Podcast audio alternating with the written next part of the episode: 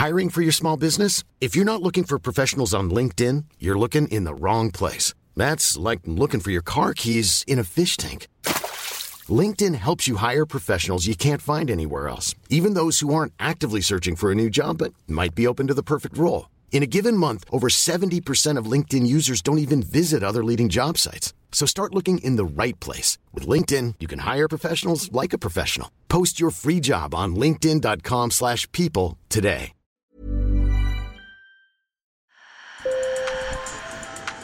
Bonjour. Hello. Hola. Marhaba bikoum. Sur le fil, Le podcast d'actu de l'AFP.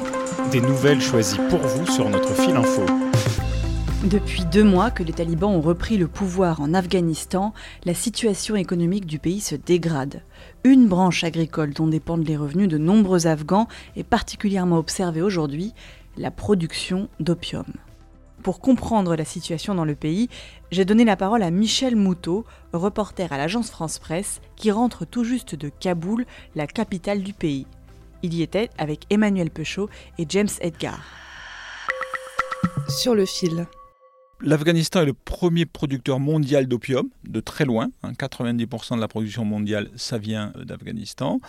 Les, premières déclarations du porte-parole euh, officiel des talibans, quelques jours après leur prise de pouvoir, a été la drogue, c'est interdit, c'est haram, comme ils disent, euh, et nous allons empêcher la production de drogue dans tout le pays. Euh, et là, un de nos reporters qui est allé à Kandahar, dans, dans le sud du pays, là où on cultive l'opium, s'est aperçu que les prix avaient pas mal monté sur les marchés. L'opium sert à produire de nombreuses drogues, comme l'héroïne, mais aussi des médicaments comme la morphine. L'interdiction de la production en Afghanistan, premier producteur mondial, et l'envolée des prix peut donc avoir un impact international. Et en fait, assez vite, au bout de quelques semaines, euh, les producteurs se sont aperçus que derrière ces paroles, il n'y avait rien du tout, et qu'ils ont commencé à planter maintenant, donc on plante à l'automne pour récolter au printemps, et que la campagne de plantation se passe exactement comme prévu. Donc les prix sont revenus pratiquement au niveau de, de ce qu'ils étaient avant la prise du pouvoir des talibans. Pas de risque de pénurie d'opium donc, et à cette production s'ajoute celle de l'éphédra qui permet de produire de la méthamphétamine, une drogue extrêmement addictive. Des productions sans régulation qui ont un impact sur la santé des Afghans. Ce qui est moins connu, c'est que comme c'est produit sur place, donc ça coûte très peu cher, c'est aussi le pays qui a le plus fort taux de toxicomanes du monde. Il y a 10% des Afghans qui sont euh, toxicomanes. C'est un chiffre qui est euh, inconnu partout ailleurs, parce que euh, bah, le gramme d'opium qui se négocie des centaines d'euros dans le reste du monde vaut 1 euro dans la rue à Kaboul. Donc c'est un énorme, énorme problème de santé publique qui date pas des talibans. hein. Ils ont hérité de ça avec le reste du pays, hein, puisque maintenant c'est eux qui gouvernent. Mais donc on estime, comme il y a, euh, il y a 38-40 millions d'Afghans, il y a 4 millions de toxicomanes. Michel Moutot s'est rendu sous un pont qui passe au-dessus d'une rivière à Kaboul. Il est connu pour abriter de nombreux toxicomanes. C'est la Kaboul River, la rivière de Kaboul, qui est vraiment un égout, hein, donc il y a une puanteur incroyable. Et sur les berges de cette rivière, sous le pont, il doit y avoir, je ne sais pas, plusieurs centaines d'hommes, alors c'est que des hommes, hein, euh, qui sont euh, dans une, une saleté, une misère, une puanteur absolument indescriptible.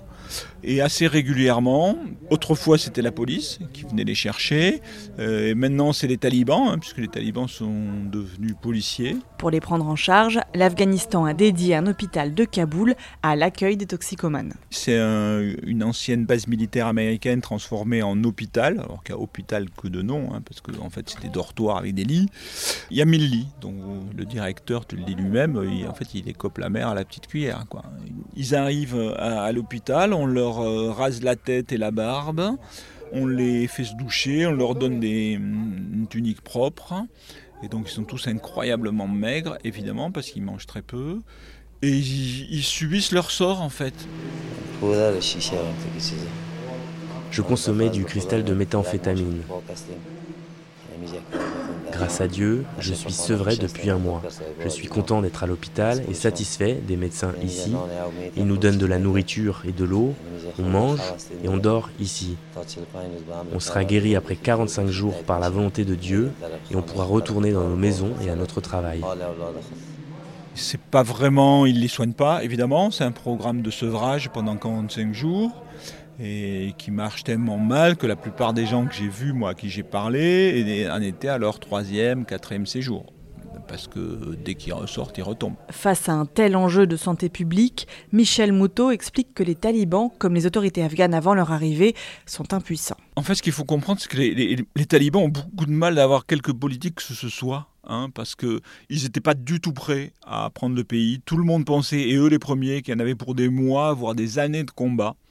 Et maintenant, franchement, la production de drogue, c'est le cadet de leurs soucis ils ont des problèmes bien plus importants à régler, et le premier étant de nourrir le pays.